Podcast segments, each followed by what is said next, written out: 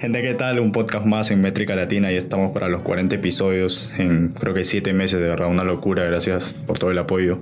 En serio, les dije que estamos hablando con varios OGs del género en Perú eh, y hoy tenemos al Paisa, no, es excepción, de verdad. Agradecido con el hermano por la oportunidad. Eh, y bueno, bueno, yo quiero que él sea el que cuente su historia, así que, bro, ¿cómo estás? ¿Todo bien? Todo bien, hermanito, gracias a Dios, todo bien. Pasando esta, esta para mundial, pero pero ahí estamos. Claro, claro que sí. Mira, como te comenté antes de empezar a grabar, esto está saliendo después del One Sage. Eh, entonces, eh, yo he podido hablar con, con, varias personas que han formado parte de las diferentes sesiones, pero quería saber primero tu opinión sobre el formato, ¿no? porque es algo que no se había estado haciendo antes de en un cipher juntar, o sea, varias generaciones de raperos peruanos que recién están empezando, con otros que tienen más tiempo, con otros que ya tenían algunos años. ¿Cuál es tu opinión de, del formato? Bien, bien, me parece, desde el, desde el primero que vi me pareció bastante interesante. Y es más, yo ya había recibido la propuesta de Black desde, desde prácticamente el año pasado, desde octubre del año pasado más o menos, pero no se pudo dar. Y, es más, recuerdo que iba a ser en el One Session en el que salía eh, J Blacksy y supuestamente era yo, pero terminó yendo Rapper One. ¿no? Y bueno, se, prolongó, se prolongó y llegó hasta, hasta este momento que se pudo grabar, ¿no? Se ha podido grabar este, hace unas semanas. Sale el 31, estoy con, bueno, está Blacksy, está eh, John Ailey, está Atoruntela, pues, ¿no? Y bueno, lo, lo, lo, que se vivió ese día, hermano, ha sido, ha sido aparte de un mate de risa, porque cada uno es una esencia distinta, cada uno es, es, un mundo distinto, pero dentro de todo se hizo creo que lo mejor de cada uno, ¿no? Lo que te da este formato es que más allá de que sea algo que se, se, vende a nivel, a nivel mundial eh, como, como, música peruana o como talentos y, exponentes peruanos, es el hecho de que prácticamente tú vas y defiendes tu, tu pellejo, ¿no? Tú vas y, eres tu flow, eres tu letra, eres tu métrica, eres tu, eres tú. O sea, el, minuto que se me dijo a mí, porque se me dijo cada uno un minuto, perfecto. Me pareció interesante y, voy a eso, ¿no? Voy con ese, esa onda de que, bueno, cada uno defiende su, su pellejo, cada uno este, muestra lo de, de qué está hecho y, y, tienes un minuto resumir, tienes que resumir en un minuto lo que, lo que puedas hacer y ya cuando se graba en el momento ya se, es una mezcla de todo, pues, ¿no? Ya, ya es la mezcla de uno, del otro, del otro, del otro, más el productor, que, quiero mandarle un saludo a Yanko, que lo conocí ese día y, me pareció estupendo. Me pareció un muchacho muy lleno de, talento, de conocimientos, así que yo agradecido con esta oportunidad, se lo he agradecido a Blaxi, aprovecho este momento para, para agradecer también a, a Ator, a, a John Avey, por, el hecho de que nos hemos cruzado, no muchas veces, bueno, a Ator sí, lo he cruzado una que otra vez, a John Avey creo que era la segunda vez que lo veía, porque lo vi hace muchos años en, en, Punta Hermosa, cuando estaba con Necio, trabajando con Necio. Pero bueno, dentro de todo me llevo una buena impresión de todo, ¿no? Y la vitrina del, del One Sage que, que ha venido trabajando Black ha sido muy buena en general. Ok, pero ¿y cuál es tu opinión Mm, sobre John Avey y, Ator, o sea, como, como artista, ¿no? Tú que has iniciado antes que ellos, ¿cómo has visto su evolución? Bien, hermano, bien. Yo creo que más allá de las críticas que pueda tener uno o la gente, ¿no? Porque si bien es cierto, eh, como lo he dicho antes, ¿no? Cada uno arma su, su carrera, cada uno cada uno marca el camino que quiere tomar, cada uno entra al género que quiere entrar, cada uno está esparcido, ¿no? Ator está esparcido en otro, en otro género, Ator, Ator es de otro tiempo, el, el mismo Blacksy, que lo conozco hace años, cuando yo, yo ya estaba cantando en escenarios, en un evento, en otro evento, eh, Blacksy ya estaba ahí, ¿no? Y te hablo de, hermano, te hablo de 10 años atrás, ¿no? A veces hasta me preguntaba qué edad tenía Blacksy porque 10 años atrás creo que ahorita tiene 25, 26, 24, realmente no, no sé qué edad tiene Blacksy, pero, pero yo lo recuerdo a Blacksy que eh, desde adolescente estaba caminando ya con, con gente que estaba metida en el, en el, ámbito musical, ¿no? En, entre ellos Necio, eh, eh, Joe, y en general, o sea, se le veía en varios eventos a él. Y bueno, John Avey, que ha tenido una carrera marcada, que ha, que ha destacado haciendo lo suyo, y, y, nada, hermano, cada uno ha hecho, cada uno ha tomado el rumbo que ha decidido tomar y, y dentro de ese rumbo que tú decides tomar encuentras críticas, encuentras cosas constructivas, cosas destructivas, pero es parte de, ¿no? Es parte de, de, esta, de esta carrera musical. Claro que sí, pero de, todos modos tú no eres alguien que se ha mantenido ajeno a, a colaborar, o sea, fuera de este tema. Eh, hace unos meses también salió Picante con J, ¿no? ¿Cómo, cómo fue la, la, historia ahí? Porque fueron hasta, hasta Pacanga, creo, a grabar, ¿no? Eh, bueno, eh, pasa que el año pasado, si no me equivoco, yo justo la Navidad la voy a pasar a Trujillo. No, me voy a Trujillo, estoy un, mes, casi dos meses por allá, y le digo al productor de J, que es, que es muy amigo mío, a Piper, le digo, mano, estoy por acá, estoy unos días, y, y bueno, y en el transcurso de eso se grabaron cuatro temas, hermano. En el transcurso de, de, esa estadía por allá yo pude grabar cuatro temas y, uno de esos fue este picante. Y fui fui el que le propuso este si lo tienes a J por acá dile que tengo algo a ver si le interesa no tal vez le puede meter ahí. Y J lo escuchó al día siguiente llegó al estudio grabó hermano y y era la primera vez que lo veía J por, por ejemplo en persona Siempre lo había visto por internet, en las batallas, en una u otra cosa, pero era la primera vez que yo lo veía a Jota en, persona, el día que, él llegó a grabar Picante. Y, y nada, increíble, hermano. Jota demostró para, para, para la edad que tiene y para, para lo que ha venido desarrollando en otro, en otro, en otro ámbito, porque está claro que J ha destacado bastante en lo que es este, el freestyle desde muchos años atrás. Bien, y empezó a trabajar este proyecto con Piper y, a mí me da gusto, tranquilamente me da gusto. Más allá de que él haga todos los géneros, ¿no? Porque hace reggaetón, hace, hace rap, hace trap, y no tengo nada que criticarle, hermano, nada, nada, absolutamente nada. A mí es, para mí es suficiente el hecho de que, de que la sencillez, la humildad y, la integridad como persona, pero que va más allá o trasciende más allá de la música que tú puedas hacer. Duro, duro, duro. Y, también, eh, o sea, tú has sido parte del freestyle, digamos, en, el sentido de que hay una batalla muy recordada con, con Rapsés, por ejemplo, de un freestyle ahí, y, de hecho, este, algo que me comentaba Humano, por ejemplo, era que eh, eh, hace varios años, o sea, el freestyle era como simplemente calentar antes de un evento, como los previos a un evento, pero ahora, o sea, han logrado establecer una propia industria, su propio evento. ¿Cómo, cómo ves tú esa, transición? O sea, ¿cómo, tú que la has vivido, ¿cómo has visto eso?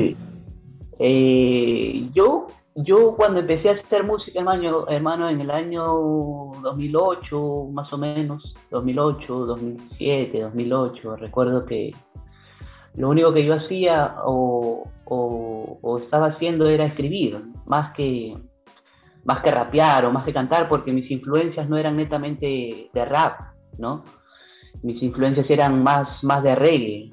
O sea, yo empecé haciendo reggae asumo eso y, lo he dicho una y mil veces en todas las entrevistas. Eh, empecé, a empecé componiendo reggae. ¿Por qué? Porque venía de un proceso en el que mis influencias musicales eran más reggae, reggae nacionales, reggae internacionales, etc. Y ya hay una época en la que yo me meto a hacer música, escucho a, un rapero eh, muy conocido y digo, caramba, yo puedo hacer eso, esto me gusta y el rapero del que hablo y, siempre he hablado y lo pueden buscar en todos lados es que yo escucho una canción que se llama Sácame el guante de Eddie D. Eddie D. Claro. Y cuando escuché esa canción fue como que un wow. Oye, yo puedo hacer esto. ¿no? Y es ahí donde me inclino a, la esencia del rap. A, a, rapear, a, entender un poquito más de lo que es, a escuchar más instrumentales, a ahondar un poco más en el tema. Y yo empecé a hacer eso, pero yo decía, no, yo soy un rapero que compone, más no que hace freestyle o que no improvisa. Pues, ¿no? Y eso es como decir, ah, yo juego pelota, pero no sé parar la pelota. ¿No? Y empecé a practicar, empecé a practicar, a practicar, a practicar y, se empezó a dar, ¿no? para, aprender a, hacer freestyle tienes que equivocarte millones de veces, hermano una y otra vez y una y otra vez y hasta que vas puliendo, vas puliendo, vas puliendo y, se da, se empieza a, salir con naturalidad. Y en ese tiempo se veían eventos o habían eventos en los que, hermano, yo, yo me podía parar en una plaza y se llenaba de gente, ¿no? Se llenaba de gente y habían las paras y hacían como que ya un ratito, stop y ya, ahora entra la gente que empieza a batallar. Y siempre ya habían esos comentarios, puta, que esta gente está, solo le gusta el freestyle, o, solo la gente se junta al escenario cuando la gente empieza a hacer freestyle. ¿Por qué? Porque el freestyle tiene otros condimentos, ¿no? Tiene otro, tiene otro, otro morbo, tiene otro, a ver qué le va a decir, qué le va a decir, con quién se va a meter, o qué le va a decir de su vieja, o qué le va a decir de su hermana, o, ¿no? Y ese tipo de cosas, ¿no? Y, creo que es, creo que ha pasado el tiempo y, y yo en algún momento lo dije, ¿no? Esto en algún momento, hace muchos años lo dije, en algún momento esto va a ser más fuerte que la gente que se para en el escenario, agarra el micro y canta tres, cuatro canciones, ¿no? Y, y también dije, bueno, si a mí me toca estar del lado del que se para en el escenario y canta una, dos, tres canciones y la gente está dispersa por todos lados, entonces voy a hacer esos temas en los que la gente sepa que voy a salir al escenario y se vengan al escenario y se peguen al escenario y levanten la mano y todos este, coreen contigo y todo el asunto, ¿no?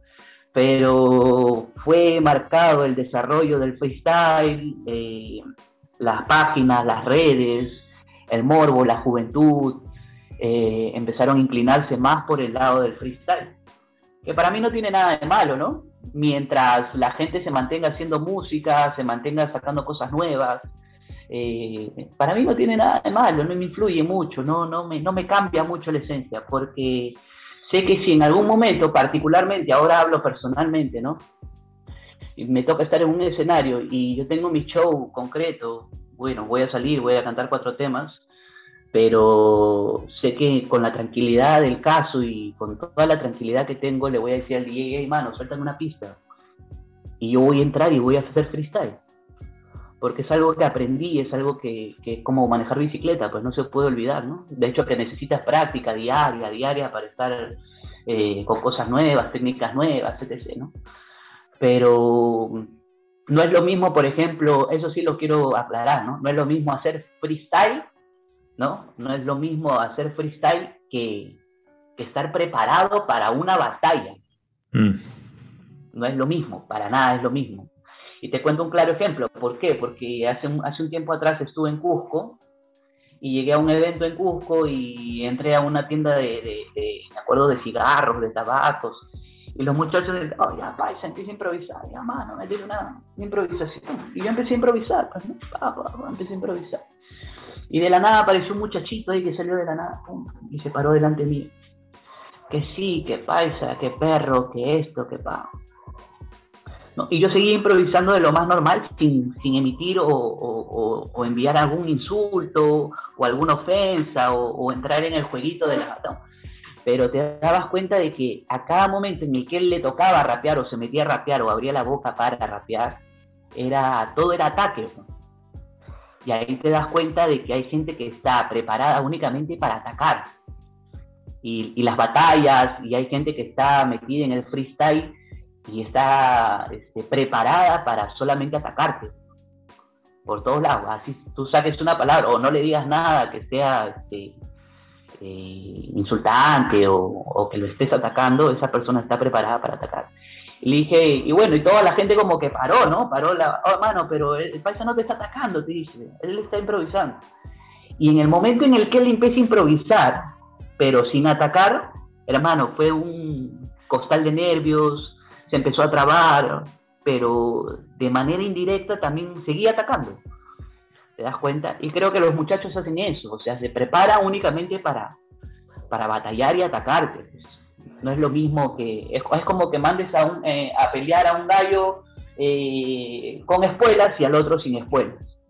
Claro. ¿Te das cuenta? Y es parte de también, es parte, de, parte del juego también.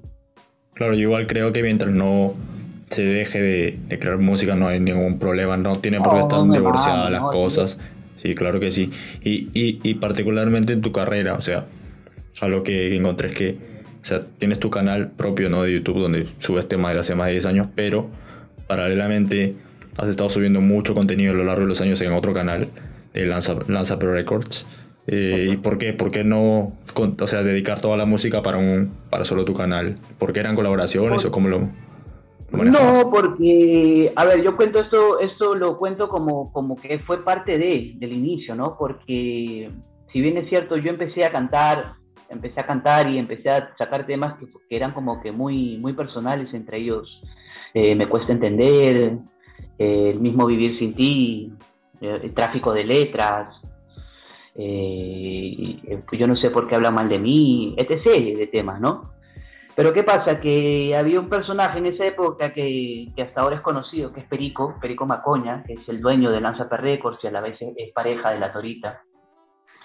Y él vivía en Nueva York. Él vivía en, Corona Queens, en Nueva York, y, me escribió desde allá, escribió, y no solo me escribió a mí, le escribió a varios, entre ellos la Sky, eh, Blas Smoke, eh, el mismo Supra, que ahora es eh, Acá Problemas, eh, me escribió a mí. Y lo que él hizo fue este, impulsar, ¿no? Eh, ya sea económicamente, porque enviaba dinero para que uno vaya al estudio, de, en, en esa época era Humo de Rimas, donde trabajaba Nomódico, y él te enviaba dinero y ibas y lo grababas, ¿no? Ibas, grababas el tema y lo que hacías era, bueno, ya lo grabé, el tema te lo van a enviar y, y la página más fuerte, en ese, en eh, la página más fuerte o el canal de YouTube que, que, daba, que tenía repercusión era Lanza Records. Mm. Muy aparte de que yo ya en esa época yo ya tenía mi canal propio también. Yo ya había tenido canal mi canal y había sacado primero uno, uno que otro tema. ¿no? Y, y, hubo ese, ese manejo, pues, ¿no? Hubo ese manejo de, que, bueno, este, tú pagas la grabación y yo te envío el tema. Y, y no se vivía lo que se vive ahora, todo, ¿no? Con todo lo que se ha convertido el YouTube y todo eso, o las, mismas plataformas digitales. Y es por eso que yo también siempre, siempre le he agradecido a, Perico, le he agradecido a la gente de Lanza Perrecos, porque, porque hay temas que yo grabo con ellos, entre ellos El Noche y Día, que fue una cuestión, pero eh, increíble, pues, ¿no? Fue increíble. Claro, claro, hablemos de eso, hablemos de eso porque ese tema ya va para los 10 millones más o menos, o sea, sí, orgánico, no totalmente. Y, o sea, para ese tiempo las vistas estaban por los cielos, llega la radio. ¿Cómo, cómo se da el, el junte ahí? Eh, bueno, eh, el que era uno de las personas creativas, que no sé si la gente lo sabe, ¿no? Era, era el mismo Perico. ¿Qué pasa? Que Perico no, Perico escuchaba una pista y, decía, oye, esto puedo, tarareaba algo y decía, ah, no, no, no, no. Y te escribía y te decía, oye, mira, Pais, ahí esta pista, he tarareado algo, ¿te parece? ¿Tú crees que lo puedes este, acomodar? O mira, el coro es este, ya, no hay nada que hacer. Por ejemplo, el coro de Noche y Día lo hizo, lo hizo Perico y sé que lo hizo, creo que junto a la Tora. ¿No? Y después me llamaron y me dijeron, hoy tenemos este coro, lanza con noche y día. Y le dije, cabrón, bravazo hermano, ya está bien, le metemos, no hay problema. Y me dicen, bueno, va a grabar este, vas a grabar tú, Paisa, vas a grabar, va a grabar Blas y va a estar la Tora. Y dije, ah, ya, no hay problema, hermano. Total de que fui grabé mi parte porque yo era el que empezaba, ¿no? Yo era, después del coro era el que empezaba. Después venía Blas, y si no me equivoco después viene, no recuerdo quién viene, ¿no? Pero, o sea, eso es lo que yo tenía en la cabeza, de que iban a ser tres personas y que... Y después cuando me mandan el audio, escucho un tema de como 7, 8 minutos porque habían llamado a uno más, a otro más, a otro más. Y bueno, yo sentí que era un exceso también, ¿no? Dije, wow, son muchos ya, pero hermano, y total de que al final sé que se cuadró, vamos a grabar tal día el video, nos fuimos a la punta del cerro, y se grabó y todo, y, buen ánimo. Y no solo, y creo que no solo impulsó eh, cosa, eh, parte del paisa, ¿no? Impulsó a, varios, impulsó a, bastante gente que estaba ahí. Los cinco más pesados, el mismo Blas, este, la misma Sky, eh, la Tora, o sea, esa gente con la que, que, yo en esa época me movía, pues, ¿no? Claro, ¿y por qué crees que el éxito, o sea, es lo que, es lo que funcionó ahí en comparación a otros temas? Eh, mira, yo siempre he dicho que la gente hace canciones, hermano. Yo personalmente siempre voy a decir eso. Yo, yo solo hago canciones, pero es la gente la que hace el éxito, ¿no? Y, era un tema ya sea muy polémico, ya sea muy controversial, el hecho de, la, del consumo de marihuana y etc. Y, nada, caló, caló en, en, los barrios, caló en, la gente, caló en, en las zonas más populares, ¿no? En las, porque, porque de eso se trataba. Y aparte todos los, los nueve o siete o ocho que grabaron ahí, todos, todos eran del barrio, hermano no había uno que esté más acomodado que el otro, o que uno esté por encima o que te mire por encima del hombre, otro, no. Todos eran de barrio y era un cúmulo de gente que, bueno, eh, ya es hora de. salió el video, pum, uno lo soltaba, el otro también lo soltaba y te das cuenta que es un trabajo de hormigas, pues llegaba uno, otro, otro, otro y se hizo masivo. Ya cuando iba por la calle, ya a veces había gente que me, ya no me decía paisa, me decían, oye, lánzate récord, oh paisa, lánzate, ¿no? Y, fue, fue algo que, hasta el día de hoy, ¿no? Lanza P Records es una cuestión que, para mí hizo historia y, que tiene, tiene su página en el libro de, del rap. Claro, claro que sí. ¿Y cuál es tu opinión de...? que lo critiquen o que puedan decir... Ah". Claro, o sea, mi, mi pregunta iba más como que ¿cuál es tu opinión de la legalización? O sea, eh, supongo que estás a, a favor. O sea, eh, mira, ya con, el pasar de los años también las cosas cambian. Yo no, yo no estoy, yo no estoy, no puedo decir de que eh, ponerme muy legalista, decir no, que yo no, no permito o que la gente no puede hacer esto, no puede hacer lo otro. Pero siempre he sido abierto, no se puede criticar a una sola cosa, ¿no? Porque lo he dicho una, una y mil veces. Si tú te vas a un evento de reggae, lo más probable es que entres y hay una parrillada de gente que esté pero a full humo. Eh, me he ido a conciertos de salsa, de timba y, hermano, esos baños son pero parece Navidad de Estados Unidos porque es pura nieve. Me he ido a, hace muchos años, este, me iba a los tonos raves que habían acá en el sur, hermosa, el sur, no, y la cantidad de blister que veías ahí era pero increíble porque una pastilla, otra pastilla, eso, y no solo eso, ¿no? un montón de drogas. Y, creo que eso está en todos los ámbitos sociales, desde el, desde más pequeño hasta el más alto, ¿no? Y creo que el que tiene más, compra más, o gasta más, o busca más calidad de. El que no tiene, tiene que, hermano, lo, lo que hay. ¿Por qué? Porque es claro que también hay un vicio, hay adicciones, hay todo ese tipo de cosas. Así que es un tema bastante delicado, es un tema bastante delicado porque si uno sale a decir, no, yo sí estoy a favor de esto, este, después te van a decir, sí, porque también deberías estar a favor de esto. Cuando una cosa puede ser más, cuando una cosa puede ser más dañina que otra. Claro. ¿no? Por ejemplo, por ejemplo, ahorita tengo amistades que están en Estados Unidos o, México y, y hablan de una nueva droga que se llama fentanilo hermano, y hay poca gente que está hablando de eso, ¿no? Pero en Estados Unidos se está matando, ya ha matado como a medio millón de personas, en México ha matado a otra increíble cantidad de gente. Es la nueva droga que dice que está matando a todo el mundo, ¿no? Y a mí me, es como que me pregunto, ¿tú estás a favor de que esto mate o, de, no, perdón, de que, de que esta droga eh, la use la gente? Te voy a decir que no, porque al final eso destruye, ¿no? Eso destruye hogares, destruye gente, destruye eh, infinidad de cosas, ¿no? Claro. Y con respecto a, la Torita en sí, porque o sea, no es que ese es su único tema, ¿no? sé hasta hace un año creo que han colaborado. ¿Cuál es? ¿Hay una amistad particular ahí que, se formó? de hecho que sí, de hecho que sí, hermano. Se, se formó amistad con varios, con varios. Yo, por ejemplo, hasta ahora tengo amistad con Blas, que es de por acá, ¿no? cerca Pamplona, eh, a, la misma Sky, al, a Acá Problemas, a, a los Inca, Inca más pesados y con la nueva generación también, ¿no? Y con la Torita sí, siempre he sido o siempre he tenido buena amistad, siempre he tenido este buena relación, salvo en alguna ocasión que hemos tenido que hablar, porque hemos tenido que hablar y, decirnos las cosas, pues, ¿no? Man, a mí no me gusta esto, o no, paisa, a mí no me gustó esto, no me gustó, y creo que fue el año pasado, si no me equivoco, que nos encontramos en un evento donde yo ya la conozco a la Tora, sé cuando está molesta, sé cuando te mira de una manera, y, sé que la gente también, hay gente que me conoce a mí porque también ha caminado conmigo, pero recuerdo que, le dije, mana, si tenemos que hablar, tenemos que hablar, ¿no? ¿No? Lo bueno es que acá no hay cámaras, acá no hay micros, acá no te voy a hacer la fea de que te voy a grabar y de acá se lo vendo a, a una página o a otra página para que empiece el morbo y se haga todo el chongo.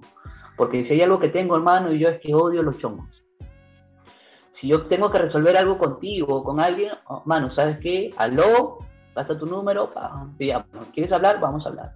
Y así se dio con la tota. Llegábamos, hablábamos, habían unos desacuerdos ahí, habían cosas que estaban en, el medio del asunto, lo hablamos, al final nos dimos la mano, un abrazo, mana, todo esto, y quedamos para hacer algo nuevo, ¿no? De ahí salió un tema, una colaboración que me llamaron que se llamaba Callao, que, la grabamos y, bueno, desde ahí también ya no tengo mucho contacto. Lo que sí sé es que está, no sé musicalmente si está grabando, lo que sí sé es que está bastante metida en lo que es el proyecto de trenzas, haciendo trenzas y hace unas trenzas, pero increíbles, ¿no? Pero siempre, o sea, la voy a ver y, mana, manita, ¿cómo estás? Saludos y, ya está. Igual con Maricí, ¿no? Maricí es una, para mí, increíble la voz de, esa negra y aprovecho mandarle un saludo a la negra Maricí. Y, para mí increíble, ¿no? Y, hay cosas que uno se cuestiona, uno se pregunta, dice, ¿por qué semejante talento no está, no está rompiendo? Pues no, no está ahí al día haciendo, creando, este, sacando una canción por mes, pero cada uno tiene sus, cada uno tiene esa parte que nadie ve también, ¿no? Cada uno está luchando con otras cosas, ya sea con trabajo, con no tener trabajo, con, con buscar una estabilidad, y la gente se hizo de familia, ¿no? Todo cambió, eh, empezó a llegar nueva gente, nueva generación, y, también es parte de lo, lo que sí yo he visto es que, que la gente que está trabajando el día de hoy te puede sacar cinco o seis temas en una semana, hermano. Sí. Y creo que, si la gente hace 10 años hubiese hecho lo mismo, creo que las cosas serían distintas. Estaríamos hablando de cosas totalmente distintas, ¿no? Claro, claro. Y, siguiendo con tu producción, me hablabas hace un rato de Me cuesta entender, ¿no? ¿Crees que es el tema más personal que, que has sacado? Eh, sí, sí, creo que es uno de los temas que más eh, personales sí, ¿no? Después hay otro que, que, me gusta mucho porque es muy, eh, tiene mucho del tema que, que, me gustaba o que me gustaba proyectar, que era el lado, que es lado marginal, un tema que se llama lado marginal.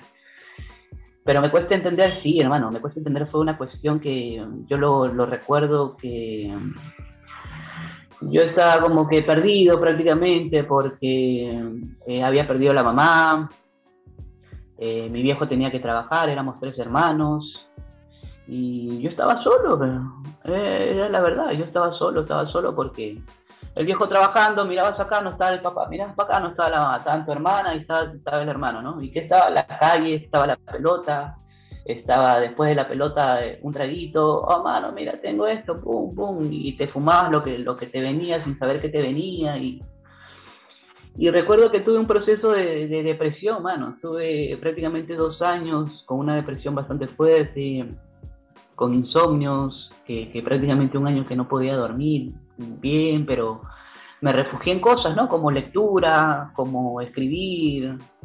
Y es algo que siempre se los voy a recomendar a todos los muchachos de hoy, ¿no? Que, que lean mucho, que así sea un periódico, hermano, cualquier librito viejo que tengas, ponte a leerlo y, eso va a ayudar mucho a ti en, las palabras, en, la forma, hasta, hasta en la manera en la que te puedes expresar, ¿no? Ayuda mucho. Y recuerdo que fue un tema que lo hice, hermano. Recuerdo que empecé y, y al final no esperaba, realmente no esperaba lo, lo grande que se pudo llegar a hacer este tema. ¿Por qué? Porque me llevaban, me llamaban a discotecas. Y discotecas donde tú vas y la gente lo único que quiere es bailar, chancar y, no. Pero llegaba el momento de me cuesta entender y, y era toda la discoteca cantando el tema. Y ahí es uno, y, y, esa fue una de las razones en las que, en las que yo dije, ¿no? Si las canciones realmente transmiten, ¿no? Si las canciones realmente transmiten y llegan a, tocar sensibilidades, ¿no? Esto realmente tiene sentido el hecho de hacer música, ¿Crees que de alguna manera el tema también, o sea, es como que te ayuda a superar el problema o a, cerrar el capítulo, tal vez? Eh, me ayuda, a mí, a mí me ayudó mucho en saber de, que le había hecho algo a mi vieja. Porque ya cuando llegó la noticia de que mi mamá había muerto y todo, yo no pude darle un beso, o sea, ya, ya estaba dentro del ataúd. Ya, ¿no? Y saber de que le hice una canción a ella, que la pude escuchar su hermana y mi mamá, o sea, mis tíos, mis tías, y, ver que la escuchaban y lloraban, o que decían qué lindo lo que has hecho y te daban un abrazo, era como que, como que me abrazara mi vieja, pues, ¿no? Y, eso fue lo lindo, eso fue lo lindo de, ese tema, que para mí no nunca va a ser un recuerdo, ¿no? Para mí siempre, aunque no soy mucho de escucharme, ¿ah? porque te mentiría si digo que yo ah, todos los días me escucho, ¿no? Y es más, a veces hasta cuando escucho que, mi familia o primos, primas, tíos están escuchando mi canción, digo, oh, saca esto, no seas loco. porque no soy mucho de, prefiero que lo escuche la gente que no conozca, ¿no? Pero creo que sí fue, fue bastante, fue una cuestión muy personal que, que al final te dabas cuenta de que mucha gente se identificaba, porque mucha gente me ha escrito diciéndome, mi mamá también murió de eso, mi mamá también tenía cáncer, o mi mamá también tiene cáncer. ¿no? Y una de las cosas que me quedó claro fue bastante, o un recuerdo que, queda permanente en mi cabeza, fue que había llegado a Chimbote, por ejemplo, hermano, y un muchacho que es barbero me dice, pa, se me enterado que estás por Chimbote, por favor quiero que vengas acá a mi casa y puedas ver a mi mamá, ¿no? Y no era, al final no era su mamá, era su abuelita de este muchacho que, prácticamente, prácticamente había cumplido el papel de, el rol de madre hacia él y la señora estaba ahí, hermano, recuerdo verla en un sillón y, y estar en su última fase terminal de cáncer. Y el muchacho me recibió, me abrazó, gracias por venir, no creía que ibas a venir. La vi a la mamá, a la, abuelita, la, pude, le pude dar la mano, abrazarla, de darle unas palabras de, de, fuerza, ¿no? Que, que, no sé ni qué decirle, ¿no? Pero pero el muchacho puso ahí la canción Me cuesta entender y yo decía, pero ¿para qué la pones? Es como si te estuvieses adelantando al proceso de, ¿no? Y así fue, hermano. Al final le, regalé una alegría a él. Pasaron unos dos, tres días y me llama diciendo mi, mi abuelita murió. Y, y escuchaba aún más todavía la canción Me cuesta entender, ¿no?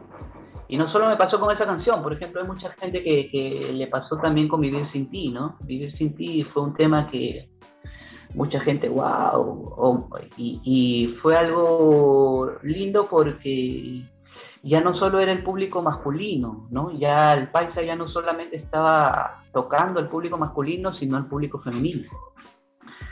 Que eso, que eso es algo que, por ejemplo, he, dejado mucho de hacer, ¿no? Tocar, eh, eh, ir por el lado femenino pero alegre, hermano, alegre, al final contento porque te das cuenta de que lo que uno puede hacer tranquilamente, porque recuerdo que me cuesta entenderlo, hice de una manera natural, tranquila, en un momento en el que tenía mucha tristeza, mucha pena, lo hice, se grabó y salió y al final fue, fue increíble lo que, lo que llegó a ser en, muchos lados. Bro, y, y, yo tengo una pregunta, o sea, particular, como saliendo un poco del tema, que es si es que tú eres el, el primer peruano, no, el primer rapero en hacer una colaboración con, con un puertorriqueño como Lito, este, Lito casi, ¿no? Que tienes ahí un, tema que se prenda. ¿Eres el primero? Eh, realmente no lo sé, porque hoy por hoy hoy por hoy hay, mucha gente que ya grabó con, con, puertorriqueños, dominicanos, etc. ¿no? Claro. Pero en aquella época creo que sí fue una fue, fue todo un, acontecimiento el hecho de grabar con Lito, ¿no? Eh, personalmente yo, por ejemplo, no lo creía, ¿no? Y todo se, todo se da a raíz de que este, el manager de Lito en esa época, que, era una persona que se, llamaba Francis, Francis Márquez, puertorriqueño también, sacan un proyecto que se llamaba La República. Y dicen, bueno, a nivel mundial, este, todos los que quieran ser parte de la República se va a hacer un disco donde solo habrán 12 temas. De esos 12 temas y al final dije, bueno, voy a mandar el tema, ¿no? Hablé con Perico, le dije, oh, hermano, mandamos un tema, sí, ya, ¿cuál mandamos? Ya, tráfico de letras, mandemos tráfico de letras. Y mandamos tráfico de letras, ¿no? Y cuando veo la cantidad de gente que habían mandado, habían mandado el tema como 870 personas. O sea, 870 temas, hermano. Y dices, ah, ¿qué va a quedar, qué va a quedar mi tema dentro de esos 870, loco? Y pum, pum, llega un mensaje donde dice, bueno, tu tema, tráfico de letras, ha quedado dentro de los 12. Y dije, wow, increíble. Total, de que sale la República, sale el tema tráfico de letras ahí. Y luego de eso, este, este, me escribe Francis y me dice, cualquier idea que tengas, envíamela. Quisiera, quisiera conocer más de ti, quisiera escuchar más de ti. Allá, ah, que está bien, dije, no hay, no hay problema. Y justo grabo el coro de que, que se prenda comprende, entienda, no quiero decir, no, lo grabo y se lo, se lo envío. Y me dice, oye, le, hemos, le he mostrado el tema a Lito y, y quiere sumarse al tema. Yo le dije, Francis, no me estés bloqueando, mano, no, no, te juegues así, tampoco. No, que sí, que te hablo en serio, que, que él quiere sumarse al tema, que esto de por aquí. Ah, bueno, me hablaron. Entonces, ¿qué hago? Graba tu parte nomás y, y, y él va a grabar la suya. Y se dio, mano, al final se dio y dije, wow, qué increíble. Ya, pero ahora graba tu video y él también va a grabar su video acá. Y, hay una diferencia abismal, pues, ¿no? La cámara con la que grabé acá, por ejemplo, con la, cámara que tenía él, o, aquí una mototaxi, hay unas motorazas, pero era, era así, pues, no, no, había que, no había que hacer nada más adicional a eso. Yo no tenía por qué pararme con un carro de lujo atrás, o, o con joyas, o con, porque nunca había sido, ese no es el paisa, por ejemplo, pues, esa no es mi onda, no, nunca ha sido mi onda ni, ni la será, ¿no? Y se dio el tema y, y también fue otro, fue otro trampolín, hermano, fue otro trampolín. Que si la cuestión, por ejemplo, si se diera en esta época, creo que tendría más trascendencia de la que tuvo creo que en el 2010, 2011 o 12, creo que salió ese tema, no, no, no estoy Claro, porque la, gente no sabe, o sea, la gente, bueno, tal vez algunos ya saben, pero Lito ahorita acaba de sacar la segunda parte del Gran Robo con, ah, con Daddy Yankee. Y, la pregunta es con quién. Claro, claro. Y, viene el video, me parece. y viene, el video, ¿no? Entonces, son cositas importantes que, porque, o sea, Faraón Love Shady ha colaborado con puertorriqueños, John Avey ha colaborado con puertorriqueños y otros peruanos más, pero en esos tiempos, como me dices, era pues todo un, hecho histórico para, sí, para, sí, para mí es un acontecimiento, ¿no? y quedará ahí nomás, quedará ahí, hermano, quedará ahí. Gracias a Dios hay, hay un YouTube que, que puedes, puedes escribir y aparece y va a aparecer siempre. Claro, claro. Y, pero, o sea, tú también, o sea, hay un tema, lo que salió el 2020, creo, que también va como esa tendencia de, de como que revivir el, tema o traerlo actual, que es el remix de, de Callejero, que también se ha montado un, montón de gente. Ah. El tema es tuyo de calibre.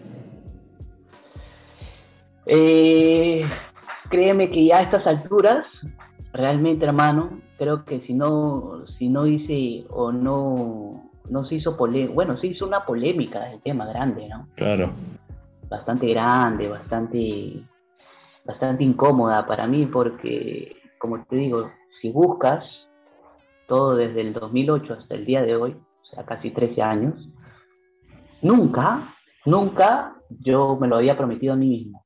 Si vas a hacer algo, hazlo tranquilito, sin meterte con nadie, sin joder a nadie, hermano, porque si no, yo ya había visto escándalos, hermano, yo ya había visto roches con gente Y, con gente que con gente que no te hablaba mucho, ¿ah?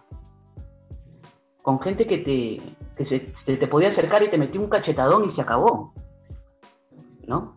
Y te hablo de te hablo de, del salsa, te hablo de tu jota, te hablo de cacique, te hablo de necio, o sea, yo he andado con esa gente.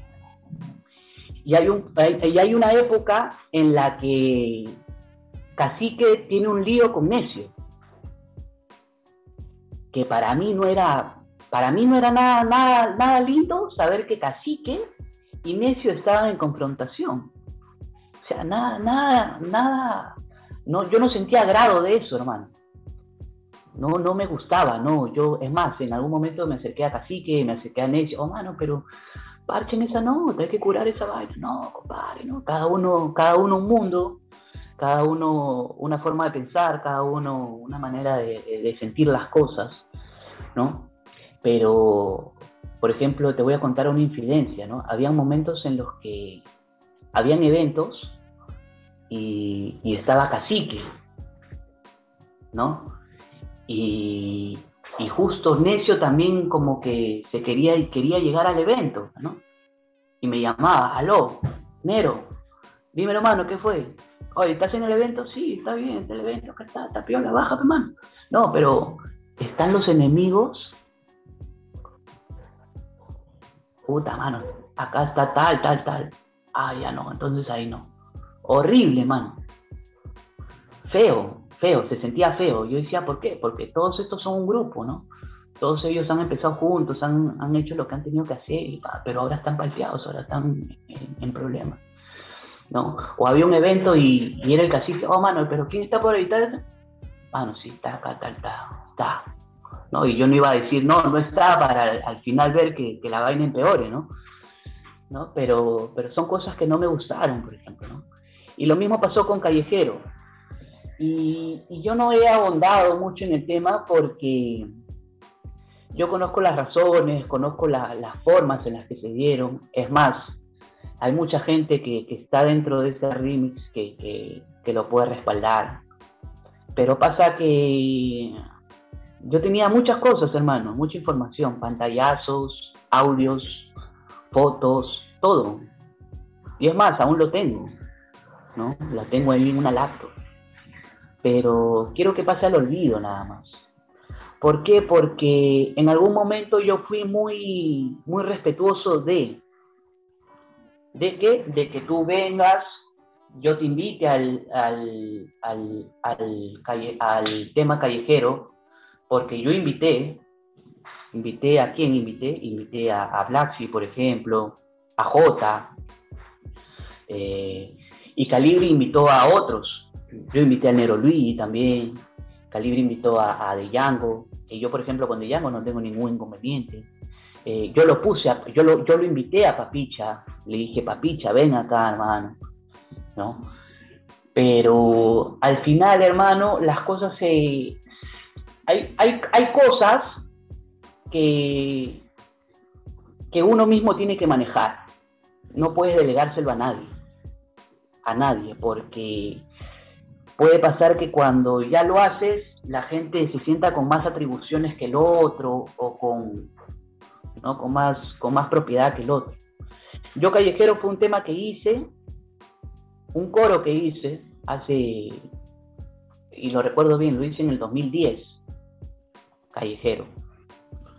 ¿No? Pero si te das cuenta, en las redes sociales el tema sale en el 2012. Claro. Y sale un, sale un 19 de mayo, que es mi cumpleaños, un 19 de mayo del 2012. ¿No?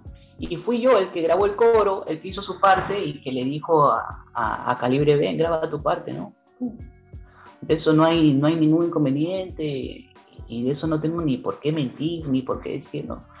Pero ya en el hecho de que del remix ya se hubo, hubo mucho desorden. Mm. Y quiero dejarlo ahí nada más. Creo que hubo mucho desorden, muchas cosas raras y al final yo pude hacer una novelaza, ¿no? Porque pude alocarme, oh, mira, todas las páginas, las, todas las páginas, hermano, todas las que nunca me prestan atención. ¿no? Porque cuando el país saca un tema, las páginas están, eh, no, este rapero le dijo esto al otro, o este trapero le dijo esto al otro, pero no ponen si el país sacó un tema, si el país sacó esto, con quién va a ser el país. Y porque yo mismo también, yo agarré, pum, voy a salir a, salir a dejar un comentario, dos comentarios creo a lo mucho, y, y pum, empezó, ah, que sí, que le dijo, que no le dijo, que eso, que... Y, ese morbo vende, ¿no? Te das cuenta, por ejemplo, eso no es, eso no es batalla de, de gallos, ¿no? Pero la gente consume eso. A ver, ¿qué le dijo? ¿Qué no le dijo? ¿Pero por qué?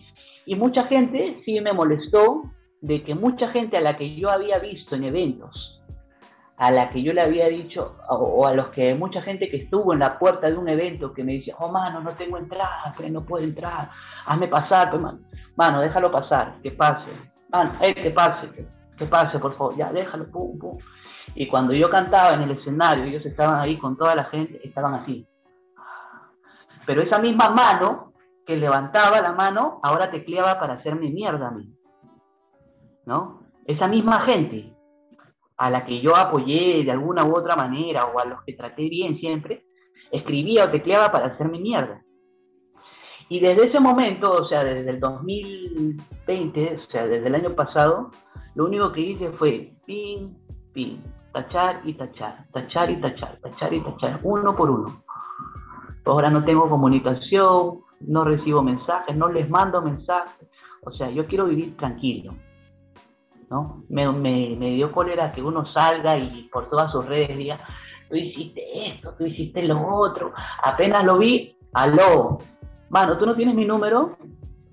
No, sí, sí. Ya, ¿y por qué no me lo dices a mí? O sea, ¿por qué te gusta esa novela de que todo el mundo se entere? O sea, tan vacío estás que quieres llenar, que todo el mundo esté ahí mirándote, qué haces, qué no haces.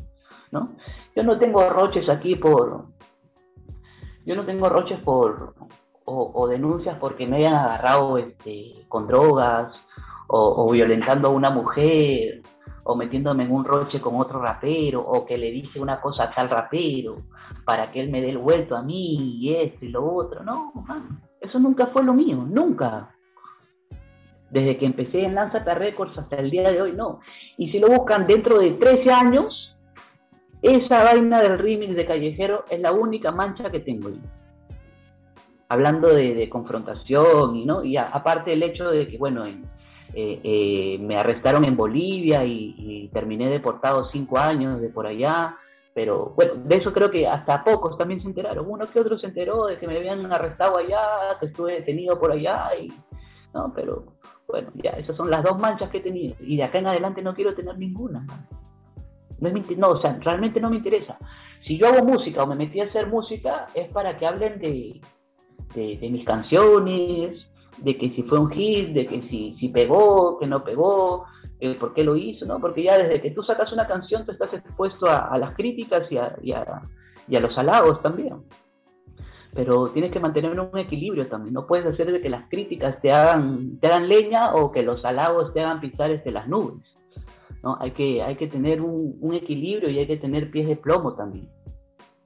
Claro, claro que sí. Y ahora que hablas de eso, o sea, se me viene a la mente un tema antiguo que tienes callado, que se llama callado, ¿no? Que es como que un maleanteo, ¿no? Y con, algo de sentimiento. O sea, y, la, claro, y la pregunta sería, ¿qué es la calle? O sea, para ti, ¿es superación?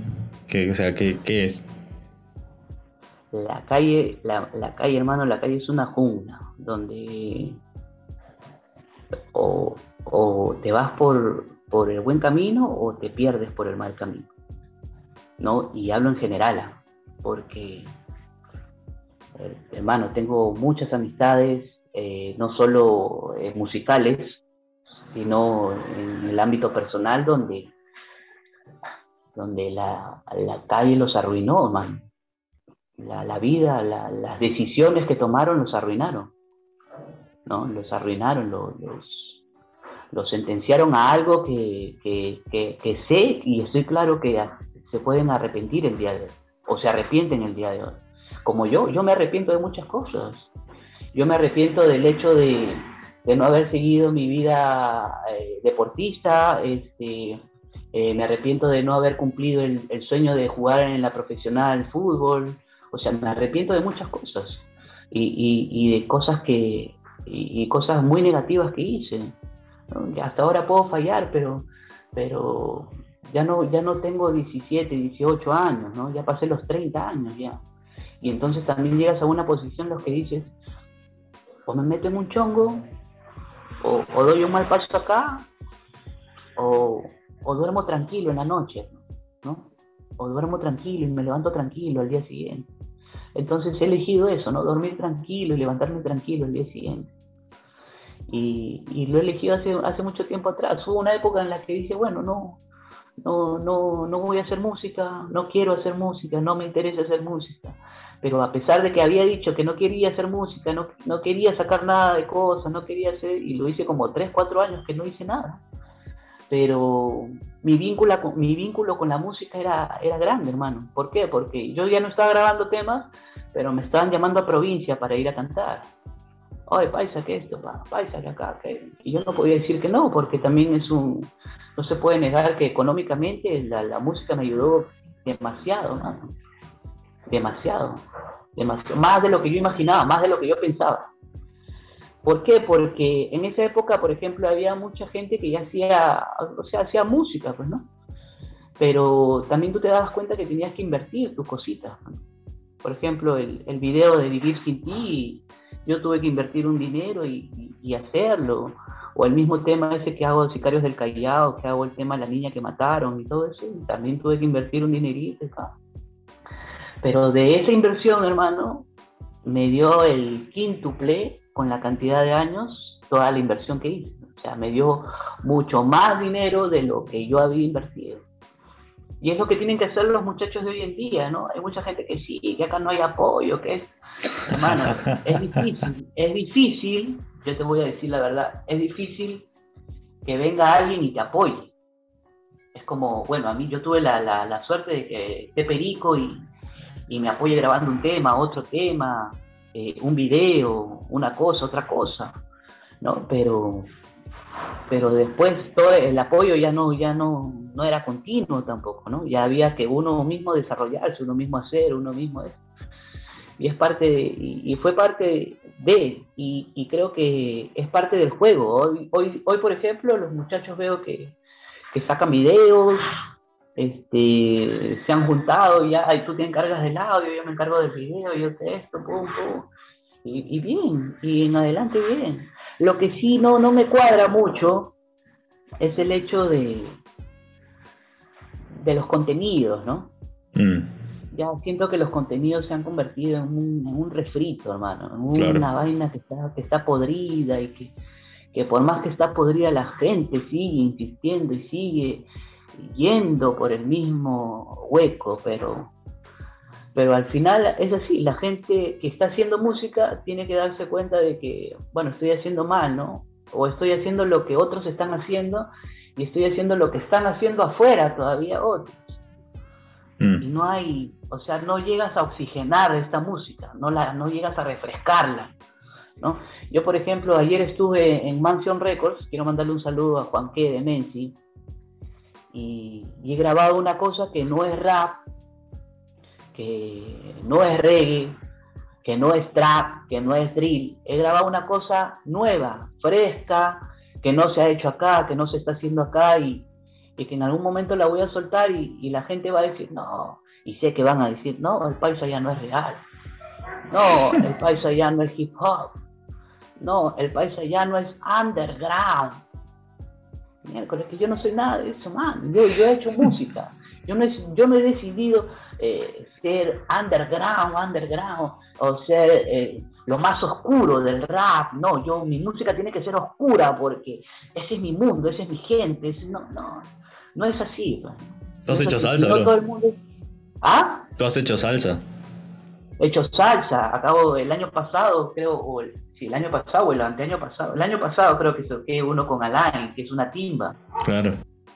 ¿No? Y yo tengo esto, hermano, tengo esto de que, por ejemplo, yo agarré, dije, justo en la época más fuerte de la pandemia, recuerdo, dije, bueno, voy a agarrar, a escuchar otras cosas y voy a ver qué tal. ¿qué tal? A ver, pum. Y pa, encontré una pista, pum, pum. Hoy enero va la rumba, ya quiere que tú andas. Oye, me gusta esto, para lo escribí, hermano. Gravel, encontré un amigo que, es muy amigo de que es, este, manejaba, manejaba mucho la carrera de Alain, el chino Jechú. Y dije, oh, hermano, a ver si le propones esto a la I. A ver, oh, hermano, esto está bueno, me dice. Se lo mandó a la I y a la I. A Cere, yo estoy ahí, que sí, que lo hacemos, y pum, y pum, salió. ¿no? Y esas son las cosas en las que yo, por ejemplo, yo soy una persona que puede decir, yo me puedo acomodar a, cualquier género. Y es más, hoy por hoy hasta hay gente que me dice, oh, hermano, pero haz reggaetón, que métele al reggaetón. Bueno, yo creo que, y, no creo, estoy seguro de que yo hago un tema de reggaetón y olvídate, ¿no? Como lo hice con la timba, eh, como lo hice con un tema que se llama La Clave también, que es media salsa, eh, con lo que acabo de grabar ayer, o sea, ya no estoy con esa locura de sacar un tema, otro tema, otro tema, no. Por ejemplo, en, noviembre, Dios mediante, sale un homenaje que le he hecho a, Alianza Lima, ¿no? Y no tiene que estar netamente ligado a, todo tu público o al público que te conoce, ¿no? Yo ya me gané un, yo sé y puedo decir tranquilamente que me gané un público. Y me he ganado un público que son quién, eh, los conos, eh, no solo los conos, sino dentro del país, fuera del país. yo he hecho mi chamba y me he ganado ese público. Pero dentro de mi público también hay gente que escucha una cosa, escucha otra cosa. Y es, y es ilógico, y es ilógico decir que una persona que, no, yo solo escucho rap, ¿no? O yo solo escucho el, rap, el, el, rap oscuro, el rap underground, ¿no? No, yo, yo creo que a estas alturas, por ejemplo, este, por ejemplo, ahorita estoy apuntando o he apuntado, he hecho unos temas que son netamente para el público femenino. ¿No? Ya estoy, he visto unas estadísticas en, mi YouTube y tengo 80% de público masculino y tengo 20% de público femenino. Entonces tú dices y conversas con la gente con la que estás al lado y dices, no, ahí hay algo raro, ¿no? Tienes que hacer algo. Ah, entonces, bueno, vamos a hacer unos temas para el público femenino. a ver si nivelamos el asunto, ganamos un público, un poquito de público más, ¿no?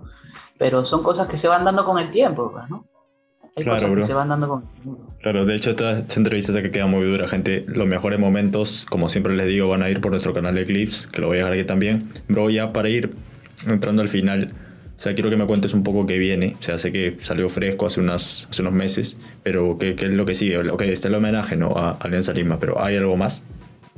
Eh, sí, eh, el temita que grababa ayer, no, no, no, no quiero decir ni el nombre todavía porque no, no está claro el nombre, pero es una fusión de géneros. Eh, estos temas que te digo que son para, para el público femenino, el One Stage que se viene ahora el 31 con, con Black. De, hecho, ya salió cuando salga esto, así que estén pendientes ahí. Estén atentos que ya salió, compártelo. Y, y nada, muchas cosas. Al final no, no, no siento ahorita tener un rumbo, un rumbo eh, como que predeterminado o fijo, pero espero, Dios mediante, que en diciembre esté soltando, soltando algunos temas. Okay. Dos, tres temas y del rap, ¿no? También que, que, involucra rap, porque, porque definitivamente es algo que no puedo dejar de hacer. Yo siempre lo voy a decir, o sea, yo no puedo dejar de hacer rap. No, ¿qué haces? No, está bien, yo lo puedo hacer, pero no voy a poder dejar de hacer rap. No, no voy a poder dejar de ser contestatario. Por ejemplo, yo saqué un tema que se llama Cinismo, que se lo hice al, al gobierno, que es un tema bien crudo, bien, bien hardcore, bien, bien contestatario, pero pero ahí está, ahí está en las redes, hermano. No me aloco por si llega a 100.000, a 200.000, a 300.000, ¿no? Al final la gente va a decir, y tú, tú dejas una cosa ahí y al final pasa el tiempo y vas leyendo comentarios de gente que recién lo ve. Oye, qué increíble lo que hizo. Oye, mira, ¿por qué no le prestan atención a este tipo? Pero que esto, pero no, yo no estoy buscando, no estoy buscando el día en el que yo me diga a mí mismo, bueno, es hora de empezar a buscar reflectores, a buscar más luz, a buscar más focos, a que a irme acá o a joder acá, que me vengan acá. Eh, ese día yo voy a estar como que se los voy a hacer saber, pues, ¿no? Pero mientras tanto no, mientras tanto quiero seguir en mi posición, haciendo lo que tengo que hacer y de pucho por pucho sacar las cositas.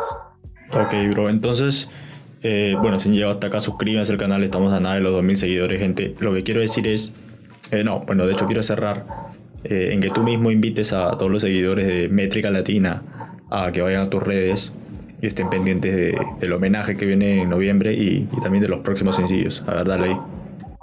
Atentos hermanos a seguir Métrica Latina, apoyar este tipo de, páginas que están buscando a los artistas nacionales, no importa el, tiempo, pero atentos a eso, atentos a Métrica Latina, atentos a El Paisa Rap en Instagram, El País Oficial en el Facebook, y invitarlos a que me puedan seguir y, eh, en todas las plataformas digitales, ¿no? Las, canciones que están ahí siempre, las, las, canciones de ayer, hoy y siempre están ahí para ustedes.